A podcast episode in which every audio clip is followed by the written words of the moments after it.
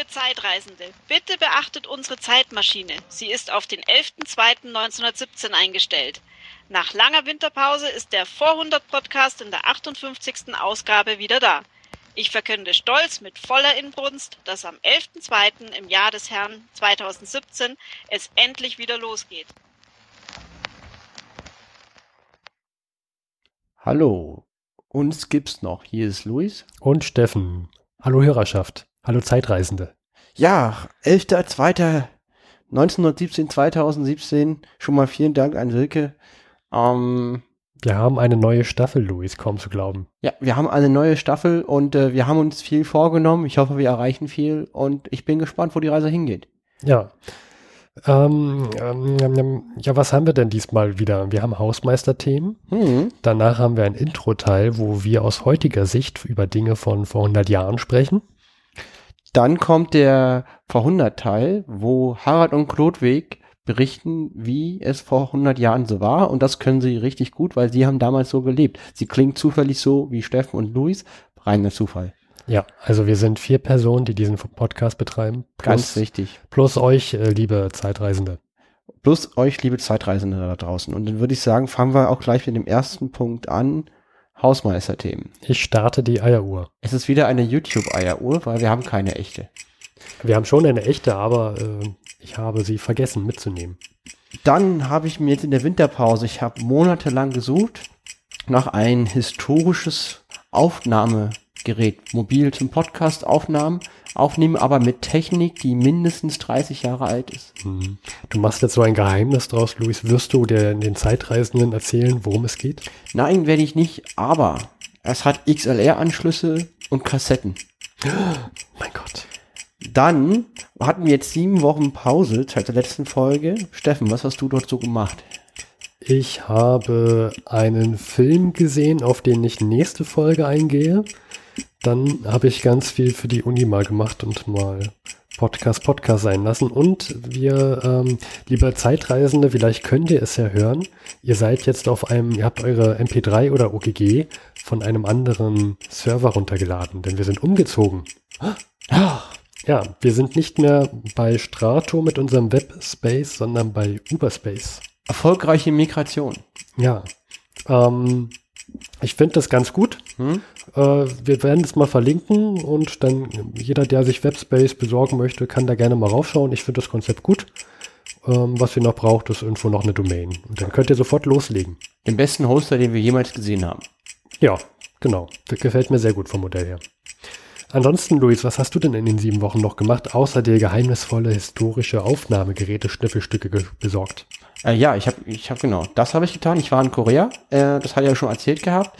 Ich habe fleißig Bücher gelesen, einige wunderschöne Sachen aus heutiger Sicht und ich habe auch historische Bücher, also die 100 Jahre alt sind, gelesen.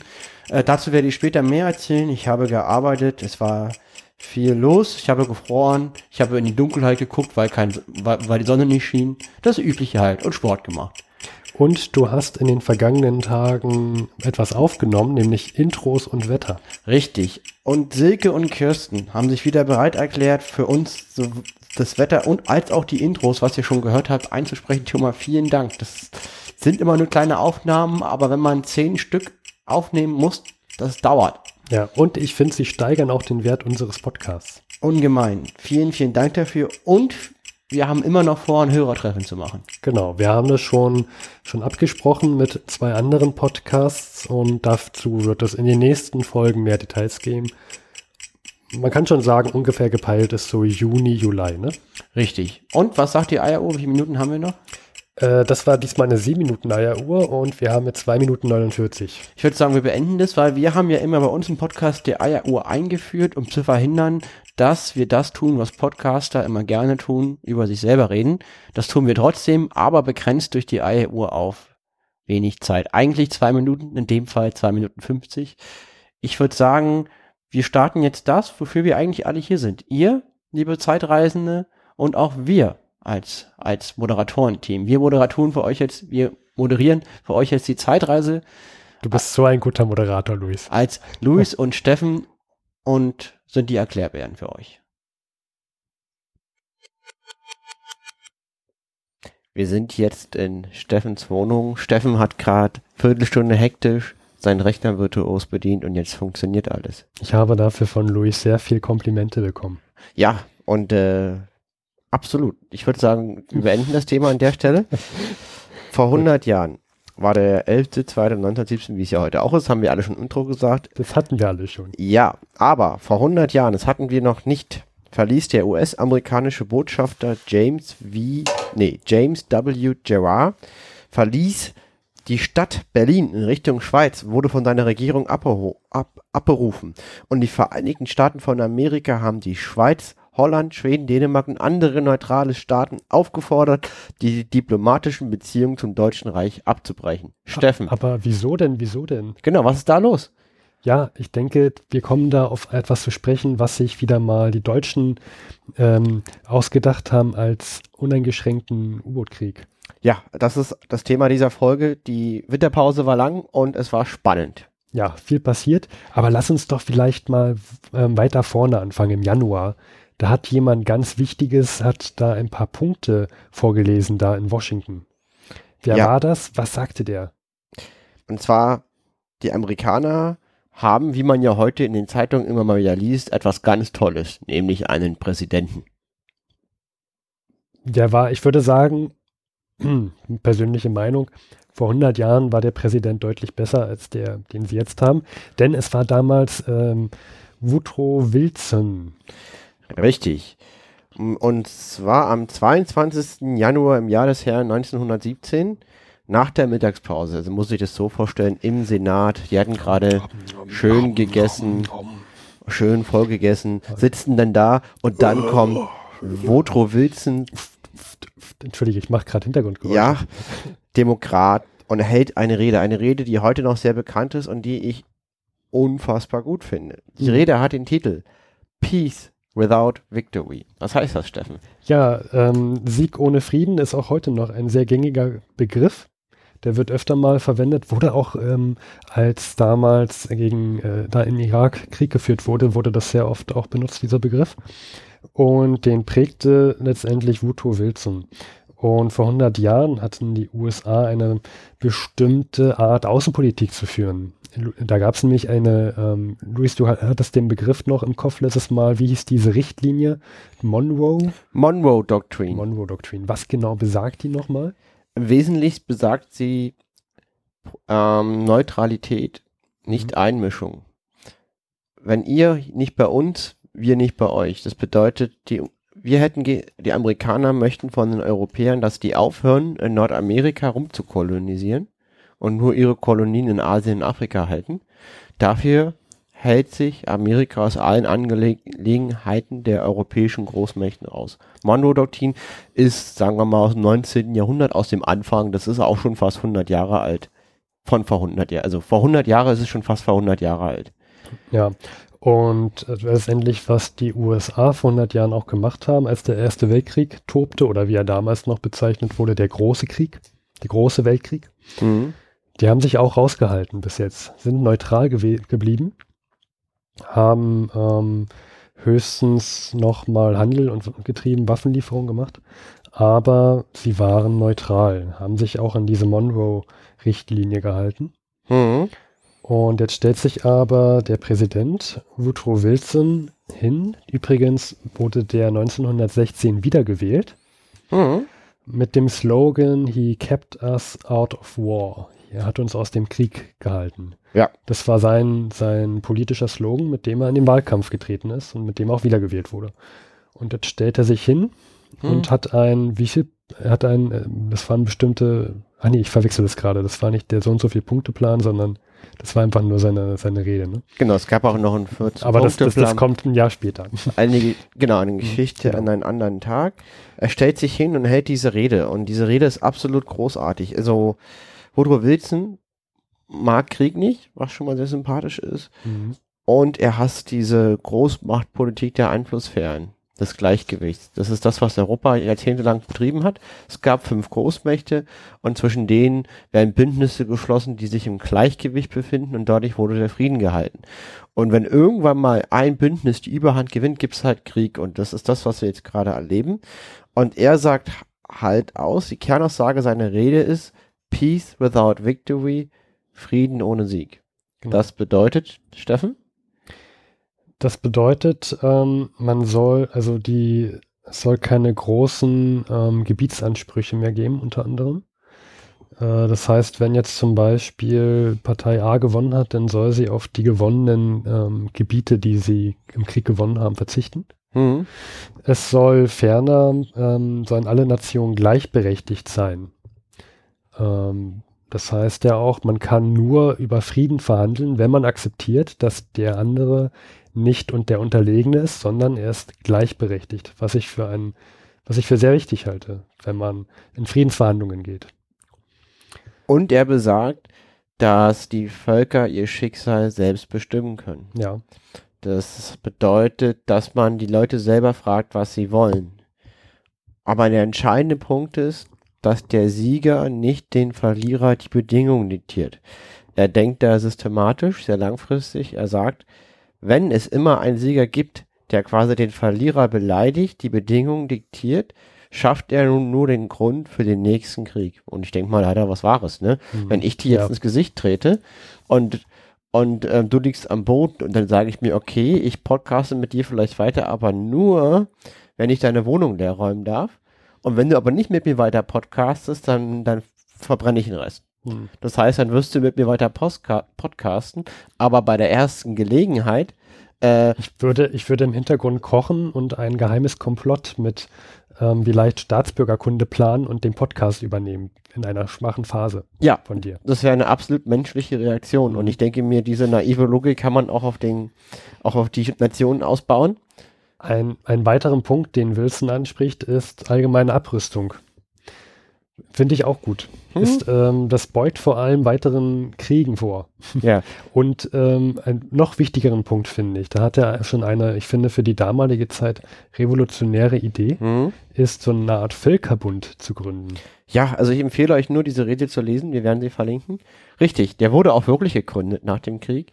Nur vielleicht eine Kleinigkeit. Ähm, ja, der wurde gegründet nach dem Krieg.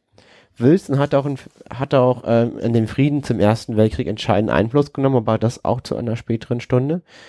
Ähm, was aber wirklich sehr lustig ist, Wilson war Demokrat. Das heißt, jetzt wurde der Völkerbund gegründet und eine Nation ist nicht eingetreten. Rat mal welche.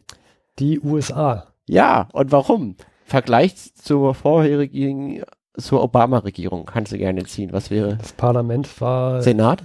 Der Senat war Republikaner und war dagegen. Genau, weil die haben gesagt, hahaha, wir sind ja was Besseres als die anderen und wir gehen doch nicht in so einen komischen Bund, wo alle gleich sind. Wir sind hier Amerika, wir sind ja was viel Besseres. Ich sitze doch nicht mit den ganzen anderen komischen Ländern an einen Tisch. Wo kommen wir denn da hin? Nee. So, das haben die Republikaner gesagt.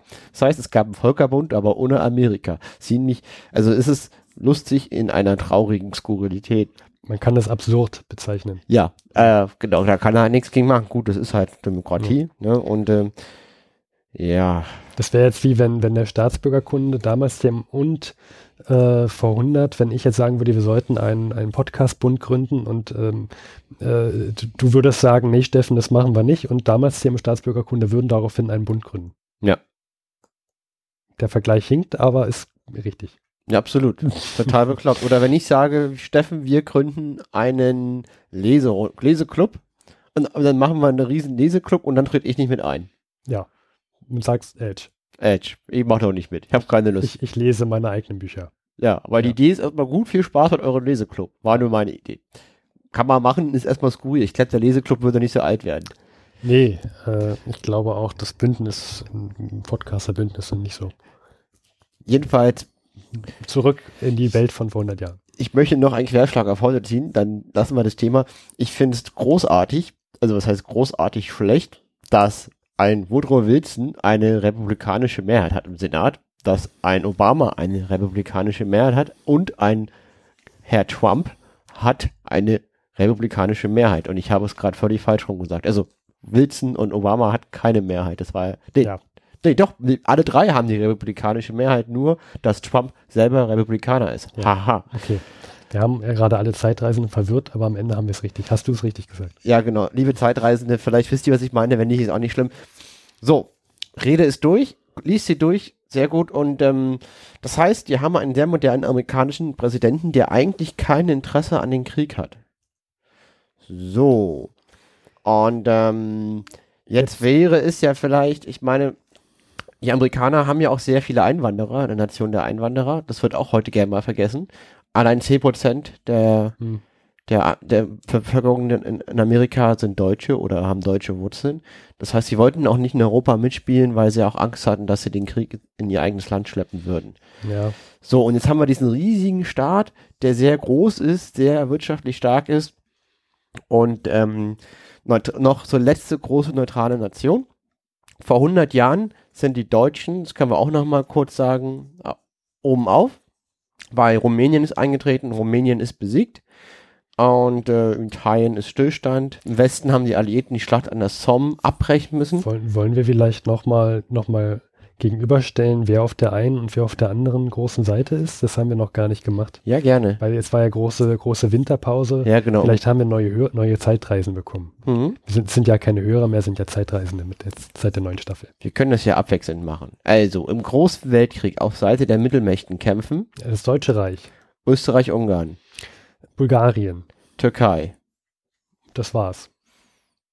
Ja, okay, auf Seiten der Alliierten kämpfen Frankreich, England, noch Russland. Ähm, Italien. Genau. Hm, ja. Besiegtes Rumänien. Besiegtes Rumänien. Bis Japan, was ähm, nichts mehr macht. Ja, Serbien könnte man auch noch. Na, auf jeden Fall. Ist Serbien aber, ist noch, ist aber auch schon besiegt. Hat, hat aber noch Truppenteile in Griechenland zurzeit. Ja. Griechenland? Ja, Griechenland ist noch nicht offiziell eingetreten. Richtig, ne? noch nicht offiziell. Das, äh, genau. genau. Belgien, ja, aber ja, mit Exilregierung. Ja, genau. Ja, Portugal ist eingetreten im Krieg. Das war es eigentlich im Großen und Ganzen, ne? Ja. Ja. So. so. Und jetzt haben wir noch die USA. Sehr neutral, sehr stark. Und die wollen auch eigentlich nicht. Also der Woodrow Wilson hat kein Interesse in diesen Krieg beizutreten. Jetzt kommen wir zu einer unfassbar schlauen Aktion, die wir finden, der deutschen Regierung. Ähm, schlau in Anführungszeichen. In Anführungszeichen, die nichts mit U-Booten zu tun hat mal, mal eine Abwechslung. Wir reden von einem Telegramm. Es ist auch nicht die Emser-Depesche von Bismarck. Nee. Das war eine Depesche, die den deutsch-französischen ja, ja, Krieg äh, angeleitet hat. Aber genau. nein, es ist eine. Aber man könnte sagen, dass der Herr Zimmermann ungefähr so was ähnliches vorhatte. So, so genau. auf dem Niveau. Okay, wovon Wie hieß es denn? Also was muss man denn in seiner Suchmaschine seines Missvertrauens eingeben, um das zu finden. Zimmermann-Telegramm. Zimmermann-Telegramm. Wer oder was war denn jetzt dieser Zimmermann und was hat der telegrafiert? Vielleicht sagen wir erst, von wo nach wo ging denn das Telegramm? Das Telegramm ging vom Deutschen Reich über ein ähm, Unterseekabel nach äh, in die deutsche Botschaft in Mexiko. Wann war das? Das war am 17. Januar 1917, also auch noch ein paar Tage vor der Woodrow-Rede. Ähm, wollen wir das anhören, das Telegramm uns? Das ähm, wollen wir uns anhören. Das hat nämlich äh, der Max für uns eingesprochen. Ja. Vielen Dank dafür. Max, vielen Dank. Und was genau dieser Herr Zimmermann telegrafiert hat, das hören wir uns jetzt mal an. Wir beabsichtigen, am 1. Februar uneingeschränkten U-Boot-Krieg zu beginnen. Es wird versucht werden, Amerika trotzdem neutral zu halten. Für den Fall, dass dies nicht gelingen sollte, schlagen wir Mexiko auf folgender Grundlage Bündnis vor. Gemeinsame Kriegführung, gemeinsamer Friedensschluss, reichlich finanzielle Unterstützung und Einverständnis unsererseits, dass Mexiko in Texas, Neumexiko, Arizona früher verlorenes Gebiet zurückerobert. Regelung im Einzelnen euer Hochwohlgeborenen überlassen. Euer Hochwohlgeborenen wollen Vorstehendes Präsidenten streng geheim eröffnen, sobald Kriegsausbruch mit Vereinigten Staaten feststeht und Anregungen hinzufügen, Japan von sich aus zu sofortigem Beitritt einzuladen und gleichzeitig zwischen uns und Japan zu vermitteln. Bitte Präsidenten darauf hinweisen, dass rücksichtslose Anwendung unserer U-Boote jetzt Aussicht bietet, England in wenigen Monaten zum Frieden zu zwingen. Empfang bestätigen. Ja, dieses Telegramm hat es in sich. Ja, und, und liebe Zeitreisenden, eine Sache, nicht nur ihr konnte gerade das Telegramm mh, hm, nun ja hören, beziehungsweise mitlesen, und auch nicht nur wir, sondern vor 100 Jahren auch noch die Briten. Ja. Denn, wie gesagt, das Telegramm ging über ein Unterseekabel. Wenn man es ausdruckt, ist es eine weiße Seite mit ganz vielen Zahlen. Bits. Und die Briten haben es damals abgefangen. Es war natürlich kodiert von den Deutschen.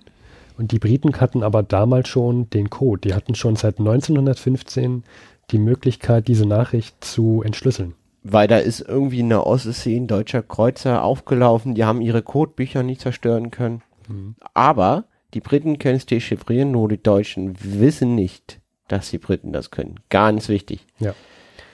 So, das heißt, am 17. Januar wussten die Briten schon, vielleicht ein oder zwei Tage später, je nachdem wie lange das Dekodieren dort gedauert hat, wussten sie schon Bescheid von diesem Telegramm. Und jetzt könnte man ja auf die Idee kommen, dass die Briten den USA Bescheid geben. Aber sie machen es nicht. Warum? Weil sie nicht wollten, dass die Deutschen wissen, dass die Deutschen merken, sie haben den Code geknackt.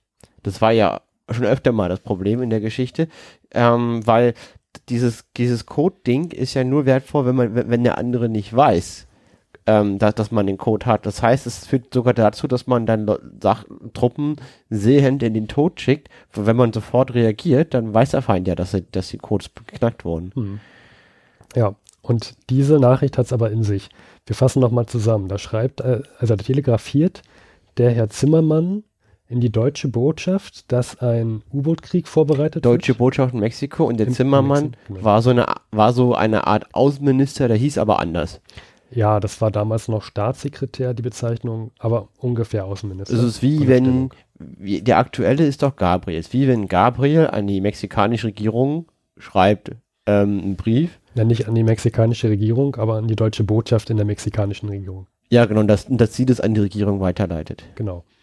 Und sie sagen also, dass sie, falls sich die USA mit ein, äh, einmischt in den Krieg auf Seiten der Alliierten, dass Mexiko bitte an der Seite de, ähm, des Deutschen Reichs mitkämpfen soll. Und zur Belohnung würden sie dann auch die, ähm, na, die verlorenen Gebiete Mexiko, Arizona, äh, Quatsch, New Mexico, Arizona und Texas mitbekommen, zurückbekommen. Es gab nämlich irgendwie einen Krieg und da haben sie das verloren und das finden die Mexikaner doof und dann wollen die das wieder haben. Nur Ausgangslage ist immer spannend. Also wir haben mächtig, mächtig aus Amerika. Mhm. Mächtig, mächtig Amerika findet das super, super blöd, wenn U-Boote einfach so Schiffe versenken ohne Vorwarnung, ohne Prisenrecht. Und das haben die Deutschen vor, ist aber noch nicht der Fall. Das kommt erst noch. Aber an diesem Telegramm kündigen die genau das an, was die Amerikaner ohnehin schon massiv scheiße finden. Und weil die Deutschen das voraussehen, gehen die halt nach dem Motto, der Feind meines Feindes ist mein Freund, zum Feind der Amerikaner und zu den Mexikanern und sagt halt, hey, wir machen hier so einen U-Boot-Krieg. Das könnten die Amerikaner nicht so toll finden. Mhm.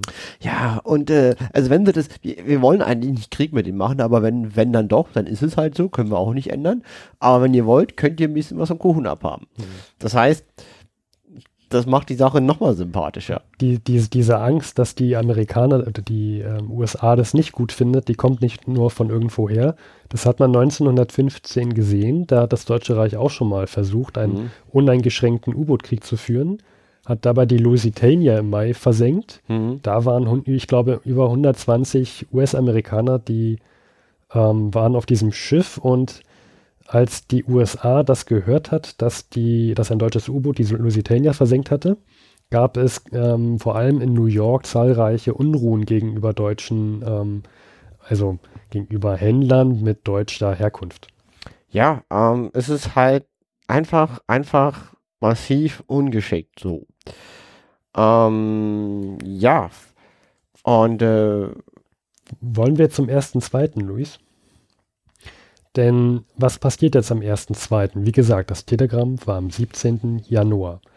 Es, würde, es wurde gesprochen davon, dass demnächst ein uneingeschränkter U-Boot-Krieg stattfinden wird und jetzt kommt es am 1.2. Und die dazu. Engländer wissen das schon, ja. aber die Amerikaner wissen das alles noch nicht Genau. Weil die Engländer das nicht veröffentlichen. Das heißt, dieses Telegramm, was ihr gehört habt, liebende Zeitreisen, ist immer noch sehr geheim. Also, psst, das bleibt unter uns. Die Deutschen dürfen nicht wissen, dass der Code geknackt wurde. Die Amerikaner erfahren erst viel später von diesem Telegramm. Aber wir fahren jetzt weiter zum 1.2. Ja. 1917 und da verkündet jetzt das Deutsche Reich, wir werden den uneingeschränkten U-Boot-Krieg wieder aufnehmen. Und zwar werden wir davon betroffen, sind Gebiete im Mittelmeer, um ungefähr bei Italien herum. Na, die Adria, da wo quasi Adria. Österreich, Ungarn, ein Österreich hat einen Kriegshafen mit Kriegsschiffen und der ist in der Adria.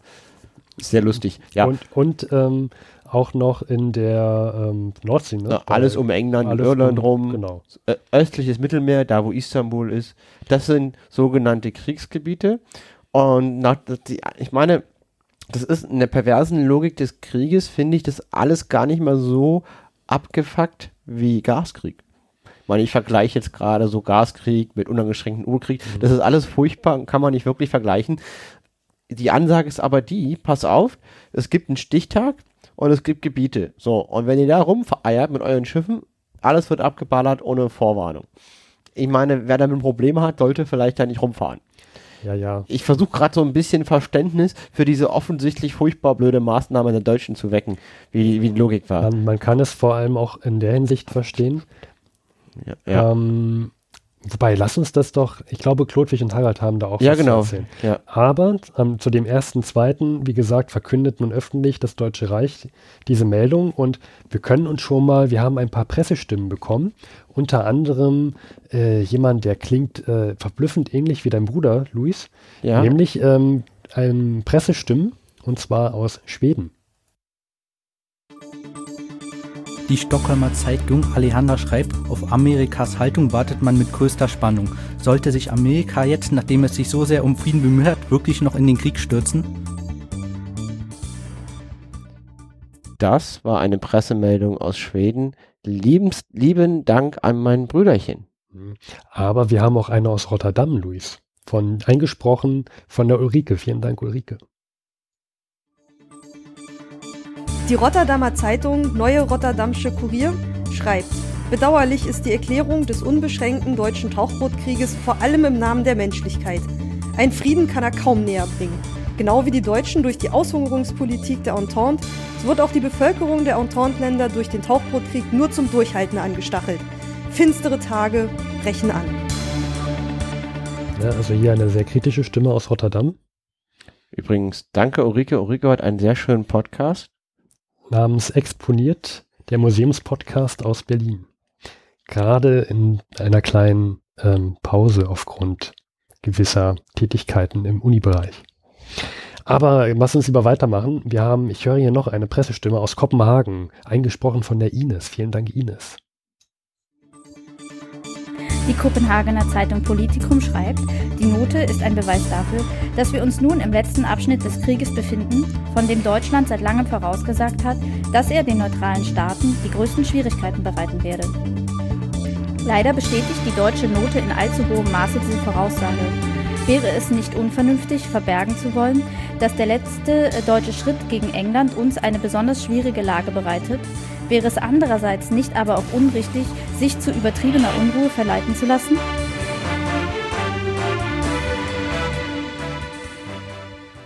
Okay, das waren jetzt also Pressestimmen aus Schweden, Rotterdam und Kopenhagen. Wollen wir mal eine aus London hören von den, von den Briten? Ja! Schmalzstullen-Imperium. Die Londoner Zeitung Daily Telegraph hält fest, die Alliierten sind nicht im Zweifel, wie sie sich verhalten müssen.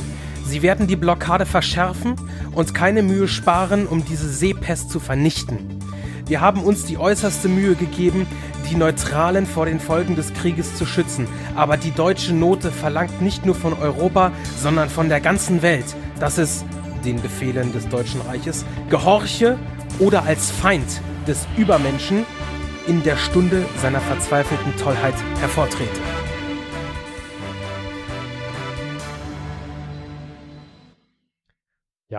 Durchhalteparolen aus London. Vielen Dank, Henry.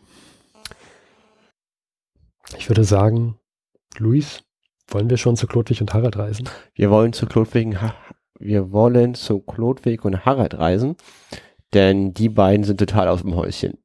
Die zwirbeln sich schon an ihrem Zwirbelbad. Sind in Gedanken tief in den Meeren, in deutschen Eisensärge, die unter den Meeren schwimmen. Schöner hätte ich es nicht sagen können. Und ab zum 17, äh, zum 11.02.1917.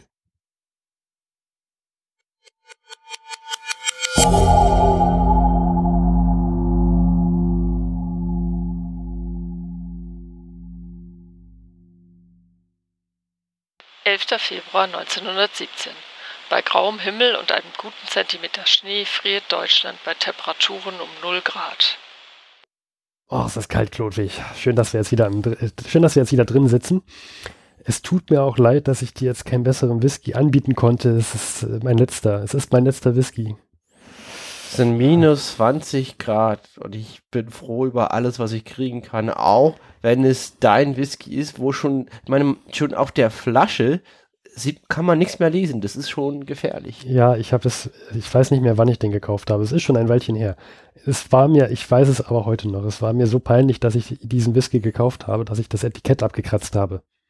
Ja, und äh, ich finde, dieser Whisky hat ein Aroma vom Brennspiritus. Hm, ja, hüte dich von, äh, bleib fern von Kerzen. Ja. Atme, atme nicht zu tief aus äh, bei Kerzen. Ich sag mal, danke für den Whisky. Wenn ein Mann den letzten Whisky mit dir teilt. Ich fühle mich geehrt. Danke. Ja, ich bin auch froh, dass der endlich mal weg ist. Ähm, ich suche. Ich auch wenn die Lampe auf meinem Nachttisch sich freuen würde, diesen Whisky als Brennstoff zu haben. Ja, ich suche. Ich habe schon die ganze Zeit die Erwartung, dass endlich endlich mein Paket aus Dänemark kommt. Ich habe nämlich schon von der Dänemark, ganzen, da kannst ja, du lange warten. Ich habe schon ein, von einer ganzen Weile ein Paket, ein Whisky aus Dänemark bestellt. Schon im Dezember ist es immer noch nicht da, Ludwig. Wir aber haben Februar. Aber wer bestellt denn Whisky in Dänemark? Ja, über Dänemark, der verkauft es in, in, in Schottland und so weiter. Man kommt ja nicht mehr so einfach an Whisky ran. Aber es kommt einfach nicht, dieses Paket. Ich weiß nicht warum. Ja, kannst du echt lange warten. Aber warum denn? Ich meine, es ist immer langweilig, in die gleiche Kerbe zu treten. Aber die Kerbe. deutsche Regierung hat wieder mal eine großartige Idee. Ja, halte ich fest. Mhm. Also wir haben das Deutsche Reich. Lass mich vorher noch ein Whisky äh, trinken. Ja, also weil das ist grundgenial. Also wir haben das Deutsche Reich. Seeblockade und die Leute hungern. sind schon mehrere hunderttausend Leute diesen Winter gestorben an Hunger. Schlicht und ergreifend Leute hungern. Ja, aber was hat das mit meinem Whisky zu tun? Wir haben kein Essen in Deutschland. Also die Deutschen haben kein Essen. Willst so. du mir jetzt sagen, die haben mein, mein Paket geöffnet ja. und den Whisky getrunken? Auf Anweisung der deutschen Regierung werden alle Pakete aus Holland und Dänemark konfiziert und auf Lebensmittel untersucht und beschlagnahmt. Auch mein Paket. Auch dein Paket. Aber ich bin noch gar kein Deutscher. Ja. Aber das kommt aus Dänemark, muss über das Deutsche Reich weitergehen und deswegen ich sag mal, viel Spaß mit Tele, also mit Nachrichten und, und Telegram das Ganze wieder hinzubekommen. Ich habe ja, ich hab ja viel Geduld mit dem deutschen Volk, aber jetzt saufen die meinen Whisky aus. Ja, das geht, da, ja, das geht gar nicht. Vor, allen, Dingen, schon, vor allen Dingen, ich möchte nochmal den Sinn dieser Maßnahme hier erleuchten, weil du wirst jetzt sagen, haha, die Deutschen beschlagnahmen alle Lebensmittel. Da werde ich ja noch mehr Lebensmittel bestellen in Dänemark. Ja, ich werde jetzt gar kein Paket mehr aus Dänemark bestellen und mhm. über das Deutsche Reich kommen lassen. Ich werde beim nächsten Mal werde ich ein Telegramm hinschicken, dass er das nicht über das Deutsche Reich schicken soll. Was ja. soll denn das? Aber das ist ja das Bekloppte, die beschließende Maßnahme, alle Pakete mit Essen zu konfizieren, damit sie mehr Essen haben. Und jetzt wird keiner mehr Essen bestellen, weil es ja beschlagnahmt wird.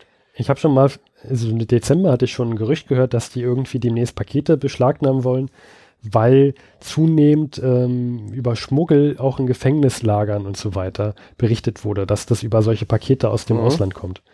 Aber ich dachte jetzt nicht, dass die auch meine Pakete aus Dänemark deswegen in Beschlag nehmen würden.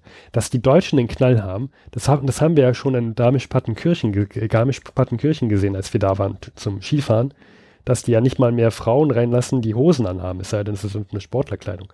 Das, das ist doch heißt verrückt. reinlassen, die dürfen nicht mehr draußen rumlaufen. Es gibt ein Hosenverbot für Frauen. Ja, das ist doch bekloppt. Ja. Und jetzt, jetzt, jetzt vor jetzt, allen Dingen bei minus 20 Grad, das sind die aktuellen Temperaturen in der Schweiz und in Deutschland. Und jetzt beschlagnahmen die auch noch meinen Whisky. Ja. Das, ich dachte schon, das Deutsche Reich kann gar nicht, also jetzt haben die ja auch schon diesen äh, uneingeschränkten U-Boot-Krieg hier ausgerufen. Und da, da dachte ich schon. Beschlagnahmen. Das ist kein Witz. Die beschlagnahmen alle Lebensmittelpakete aus Holland und Dänemark. Und die haben den uneingeschränkten U-Boot-Krieg. Also, ich, ich meine, ich, aber ich habe mich, ich habe mich persönlich aber gefragt, warum erst jetzt? Also ich hätte gedacht, die machen es viel eher, wenn ich ehrlich bin. Ja, ich glaube, die haben noch lange mit sich gehadert, weil ja damals die USA so lange so lange ähm, so groß wütend war. Ja. 19, 1915 war das ja. Ja, Lusitania. Genau. Lusitania ist im Mai damals gesunken, waren viele US-Amerikaner drauf. Mhm. Und da hatten die Deutschen ja auch schon den äh, uneingeschränkten U-Boot-Krieg ausgerufen. Hm? Ähm, nur noch mal kurz zur Nachfrage. Uneingeschränkter U-Boot-Krieg heißt ja im Vergleich zum normalen U-Boot-Krieg, dass das U-Boot nicht mehr auftauchen muss und einen Warnschuss vors, vor dem Bug. Also es gibt kein Prisenrecht mehr. Es gibt kein Prisenrecht Bis mehr. jetzt gilt Prisenrecht. Und Das- danach können sie machen, was sie wollen. Und im Fall eines U-Boots, was macht ein U-Boot, wenn es machen kann, was es will? Es steckt sein Periskop über die Oberfläche, visiert das Schiff an, drückt einen Knopf, Torpedo, Schiff tot. Ja, und vorher mussten sie noch bei neutralen Schiffen das vorher Bei allen. ein Warnsch ach, bei allen Schiffen ein Warnschuss geben.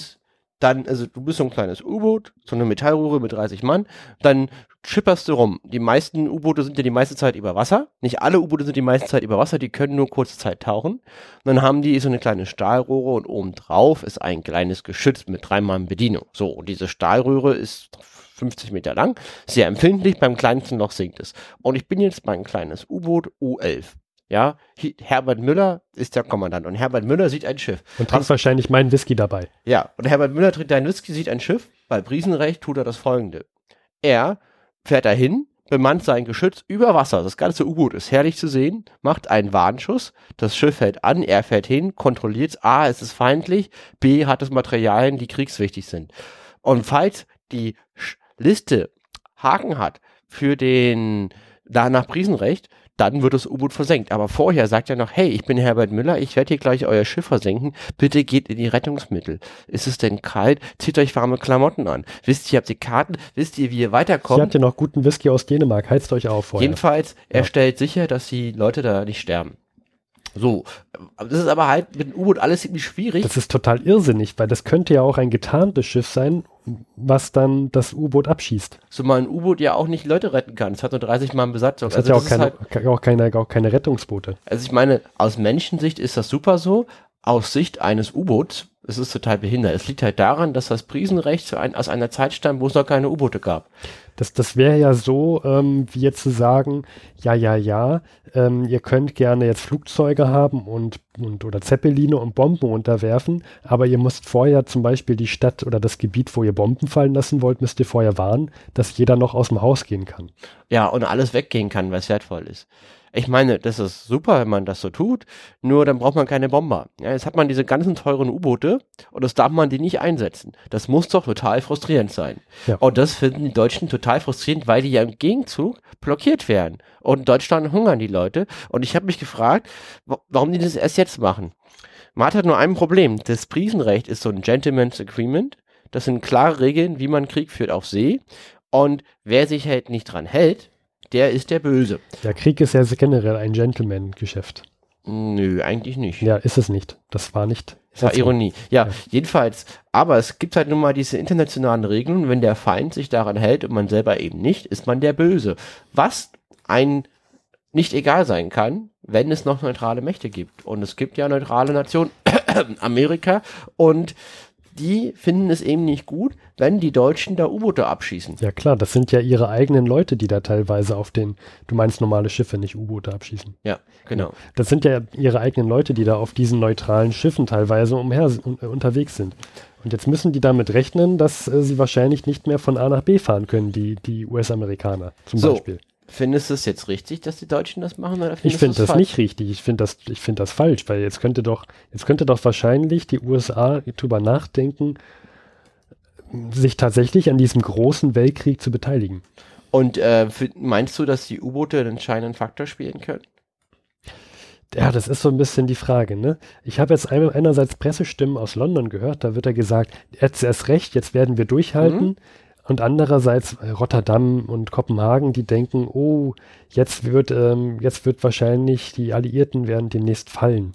Ähm, ich glaube, das erhoffen sich ja die Deutschen auch. Die denken wahrscheinlich, in einem halben Jahr ist der Krieg jetzt damit vorbei. Was ist deine Meinung? Kurz oder knapp? ich Sind sag die so. U-Boote eine entscheidende Waffe, die den Krieg für die Mittelmächte Ich entscheiden? antworte kurz ja nein? danach. Ich antworte kurz begründet danach. Ich sage nein, denn Begründung, wir haben in diesem ganzen Weltkrieg, in diesem großen Weltkrieg auch vorher schon gesehen, dass es ein Wettrüsten gibt und immer wenn Partei sagt, ich habe hier eine ganz große Waffe, dann sagt die Gegenpartei im ersten Moment oh oh oh und eine Woche später hat sie eine noch größere Waffe, mit der sie irgendwie kontern kann.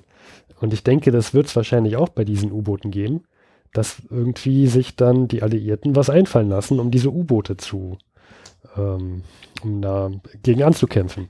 Ich glaube, du machst dir das ein bisschen zu einfach. Hm. Ich habe zwei Sachen zu sagen. Punkt eins. In Amerika ist es Monroe Doctrine. Die haben sich noch nie in europäische Angelegenheiten eingemischt. Dass die Amerikaner jetzt in den Krieg eintreten, halte ich doch für sehr gewagt. Das haben sie noch nie gemacht. Warum sollten die es auf einmal tun? Das haben die noch nie gemacht. Die hatten e- erst, das ist zwar schon ein bisschen her, aber vor 60 Jahren den Bürgerkrieg Nord gegen Süden. Und das ist ein Land voller Einwanderer. Ich meine, Land voller Einwanderer, das sind Deutsche, Italiener, Franzosen, die wollen den Krieg nicht im eigenen Land haben. Und Punkt B, niemand hat den amerikanischen Soldaten mal gegen europäische, deutsche Soldaten kämpfen sehen. Wer weiß, vielleicht taugen die gar nichts. Hast du schon mal die Armee von denen gesehen? Meinst du, die ist was? Das ist alles Das völlig ich, die unbekannt. ich auch noch nicht gesehen. Man Sollte man vor den Amerikanern überhaupt Angst haben? Also ehrlich gesagt, dieser Präsident, dieser Woodrow Wilson, der ist schon irgendwie ganz nett, aber der hat total utopische Ideen. Den kann doch keiner ernst nehmen. Und Mhm. wenn die alle so sind wie dieser Präsident, dann ist es eine Nation voller Spinnern und Weichlingen und dann ist es doch egal, ob die in den Krieg eintreten. Also dazu und muss ich warte sagen, mal, zweiter ja, Punkt. Ja, das waren schon mehr als ein Punkt, aber Ja, der also zweite Punkt ist, Ende. noch nie hat jemanden großen Maßstab einen U-Boot-Krieg durchgeführt. Das weiß auch keiner, was das bedeutet. Mhm. Und ich kann die Deutschen schon verstehen. Die machen, man würde sagen, beim Pokern ein All-In. Und das könnte durchaus ausgehen. Weil, wenn sie die Engländer vor, vor den Amerikanern aus dem Krieg nehmen, bevor die Amerikaner wirklich ernsthaft sich beteiligen, Mhm. dann ist die Wette aufgegangen. Also ich finde, auf dem Papier ist das erstmal keine so blöde Entscheidung. Ich weiß nicht. Also zum ersten Punkt, ähm, das hat es noch nie gegeben, sag niemals nie. Dann, ähm, wie gut stellen sich die US-amerikanischen Truppen an? Man kennt immer nur die Cowboys von den ganzen Geschichten mit den Indianern und so weiter. Ich weiß jetzt nicht, aber da klingt schon nach harten Hunden.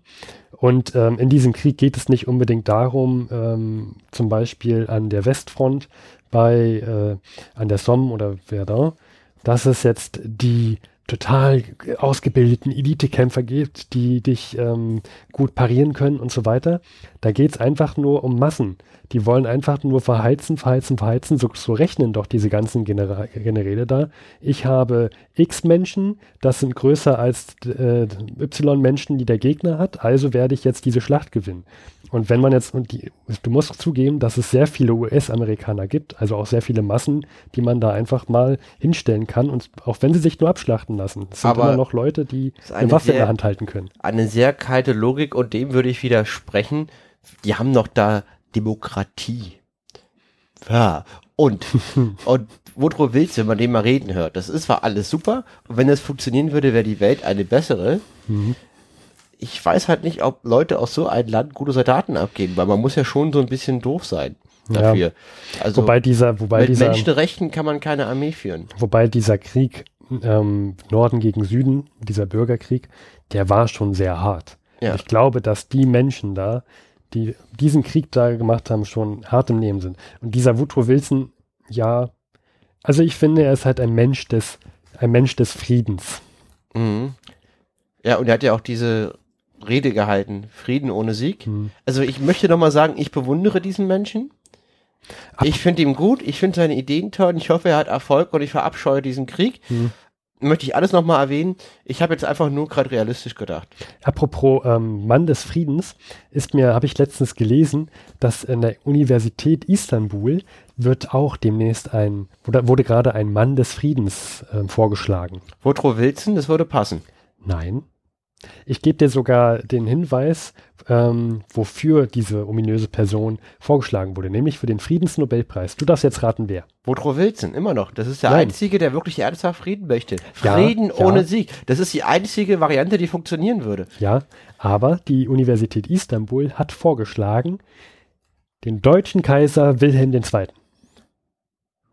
Ja, du, du hast mich richtig verstanden. Warte mal, ich muss mal kurz äh, Whisky schauen. Ja, nee, du hast nicht so viel getrunken, mein lieber Klodwig, und du hast auch keinen schlechten Eiersalat gegessen. Also ich Nein. glaube, ich, äh, also du, du Die. Universität, die Universität Istanbul schlägt tatsächlich allen Ernstes vor, Kaiser Willi, den säbelrasselnden äh, Preußen? Preußen, zum, dass, dass er den, ich krieg das, ich krieg das, ich kann das gar nicht mehr ausdrücken. Friedensnobelpreisträger Wilhelm II., ein Menschenfreund, Das ein wäre, Liebling aller Völker, das wäre genauso ein wie, Demokrat. wenn man den, den Erfinder des Giftgases einen Nobelpreis für Chemie aushändigen würde. Das, das, das, das geht nicht. Das, da, also. Ah. Komm, ich hol noch einen Whisky. Ich hab noch, ich hab, ich hab noch deinen letzten Schluck.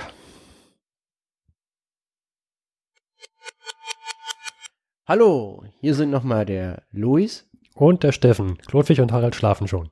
Ja, und äh, jetzt am Ende der Folge möchten wir nochmal auf eine Begebenheit hinweisen. Also ich im Besonderen habe ich gelesen auf stern.de, unsere Lieblingszeitung, einen Artikel vom 20. Januar 2017 habe ich sofort Steffen gesendet. Fand ich sehr interessant. Ich dachte erstmal, die hätten wieder Hitler-Tagebücher gefunden.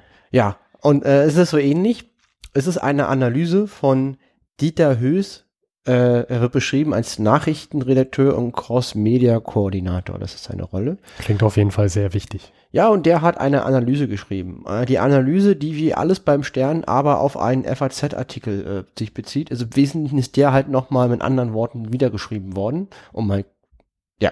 Und zwar, Titel dieser Analyse ist Ein Charakter wie Wilhelm II. Warum Trump eine Gefahr für den Frieden ist. Vom 20. Januar, am 20. Januar war doch seine Inaugural da, also da ist er auch zum Präsident geworden. Ja, ja, da hat er die Hand auf die Bibel gepackt und wir alle haben uns gefragt, ob er verbrennt.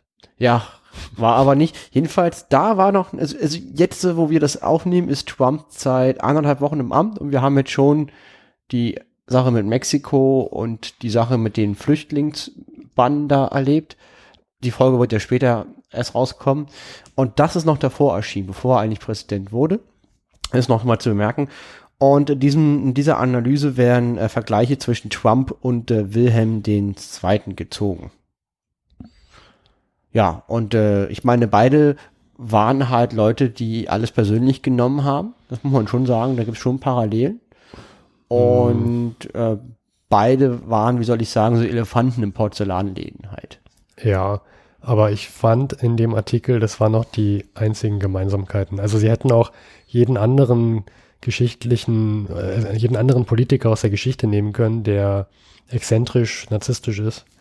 Jetzt haben sie halt Wilhelm II. genommen. Und nur um das zu, zuzuspitzen, meiner Meinung nach, dass ja danach gleich der Erste Weltkrieg kam. Jetzt sollen alle Leser in Panik geraten und sagen, ah, der Dritte Weltkrieg kommt. Das ist so, also als ich das las, fand ich das so alles ein bisschen, naja, da, dahergezogen. Genau, er sagt ja, säbelrasselnd stolpert er über das internationale Parkett, typiert, briskiert und bedroht das zunehmend besorgte Ausland. Äh, das ist vom FAZ-Artikel. Und das ist ein Zitat über Wilhelm II. aus dem FAZ-Artikel, der wiederum ein Zitat eines britischen Historikers darstellt. Und, und dieser Artikel soll quasi den, die, die, ich mache jetzt schon die Deutung, dieser Artikel soll quasi den, sofort den Leser an Trump denken lassen, aber nein, das ist ja Wilhelm II. Und demzufolge haben wir eine Parallele und wir werden alle sterben. Nein. Naja. Ähm, So wie ich den Stern kenne, hätte ich jetzt eher einen Hitler-Vergleich ge gesehen. Mit Ja. Trump, aber gut. Jedenfalls, wir finden das einfach lustig aus Verhundert Podcast-Perspektive, dass dass äh, Artikel auf stern.de erscheinen, wo Trump mit Wilhelm II. verglichen wird, der wieder von faz.de kommt. Das wollen wir einfach nur mal sagen, dass Sachen, die vor 100 Jahren passiert sind, relevant sind. Ja. Vor, Und vor 100 Momente. vor 100 Momente, wir werden den Artikel verlinken. Jeder bildet sich bitte seine eigene Meinung. Wenn jemand den Artikel großartig findet, soll er das bitte gerne uns schreiben. Und wir, wir würden das hier auch nochmal sagen. Dass es dazu andere Meinungen gibt. Das war jetzt unsere Meinung dazu. Wir fanden das nicht so, äh, mh, naja, gut. Es gibt andere, schönere Artikel. Ja, dann trotzdem, ja, ich hoffe, ja, euch, hat, euch hat die Folge gefallen. Vielen Dank fürs Zuhören. Schreibt uns gerne. Dass, es, dass euch die Folge gefallen hat, schreibt uns gerne, dass euch die Folge nicht gefallen hat. Äh, Das bitte nur an luis.vorhundert.de. Und äh, wir melden uns in zwei Wochen wieder und äh, alles Gute. Tschüss. So, hier sind wir jetzt tatsächlich nochmal. Luis und Steffen. Luis sitzt an meiner Seite und wir haben eine Ankündigung zu machen für die nächste Folge, bei der man uns sogar live zuhören kann. Oh mein Gott, Luis. Und die nächste Folge, die kommt nicht in zwei Wochen, sondern schon in einer Woche am Samstag, zumindest ein Teil. Denn wir sind bei Night of the Pots. Um 22 Uhr kann man uns hören bei der Pott WG auf dem Raucherbalkon. Das werden wir nochmal verlinken. Um 22 Uhr. Und da sind wir allerdings beschränkt auf 30 Minuten, sodass wir keine volle Folge da reinpacken können. Die ganze Aktion geht aber von 10 bis 24 Uhr. Man muss sich das so vorstellen, von 10 Uhr morgens bis 24 Uhr abends werden verschiedene Podcasts eine halbe Stunde lang eine gemeinsame riesengroße Sendung machen und gemeinsam werden wir stark sein. Alle für einen, einer für alle und das wird dann zusammen auf einen Feed gesendet. Wir ne, werden daran teilnehmen und wir haben uns auch schon was überlegt, was wir da machen wollen, nicht wahr, Steffen? Ja, genau. Wir werden einfach ähm, um den, über den 18.02.1917 reden. Das Denn heißt- wir sind ja der vor 100 Podcast. Genau, wir machen nur einen Tag von vor 100 Jahren, Genau. eine halbe Stunde lang. Und da hast du auch schon mal, wie soll ich sagen, eine, eine, ein Juwel im Kronleuchter dir rausgesucht. Nein, da hast du mich falsch verstanden. ähm, nee, was, was ich noch rausgesucht habe, und das sind wir euch noch schuldig, liebe Zeitreisenden, denn das Geburtstagskind von heute, vor 100 Jahren. Heute vor 100 Jahren hatte Geburtstag ein Schauspieler namens Wilhelm Koch Hoge. Und der hat ähm, wirklich sehr, sehr viele DDR-Spielfilme gemacht. Ich werde auch in der nächsten Folge, dann nicht am 18., aber in der Woche darauf, in der regulären Folge, werde ich auch einen Film von ihm vorstellen. Und ähm, was ich noch erwähnen wollte, der, der Wilhelm Koch Hoge hat zusammen mit einer sehr bekannten Schauspielerin zusammengespielt, ähm, Inge Keller, tatsächlich am 6. Februar 2017 gestorben. Ähm, das fand ich nochmal einen interessanten Vorhundert-Moment, denn Inge Keller hat mit Wilhelm Koch Hoge, dem heutigen Geburtstagskind, zusammen auch in einem Film gespielt, der sich da nannte Das Leben beginnt. Ja, Inge Keller wurde irgendwie Ende 90 oder sowas. Ne? Na, sie ist am 15. Dezember 1923 geboren und jetzt am 6. Februar 2017 verstorben. Ja, Ja, und äh, ja, dann, und wir wollen äh, nächste Folge noch was dazu machen, oder? genau. Äh, Ich habe geguckt, äh, stärker, stärker als die Nacht und darüber werde ich dann in der nächsten Folge allen Zeitreisenden und dem Luis auch berichten. Und damit jetzt wirklich bis zum nächsten Mal.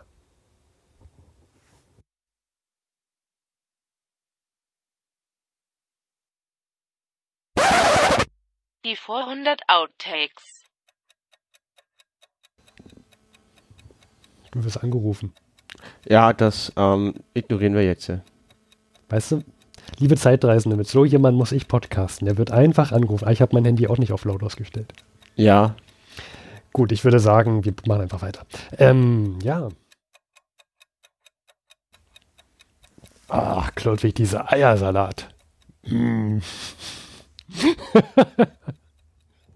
mir ist kalt. okay.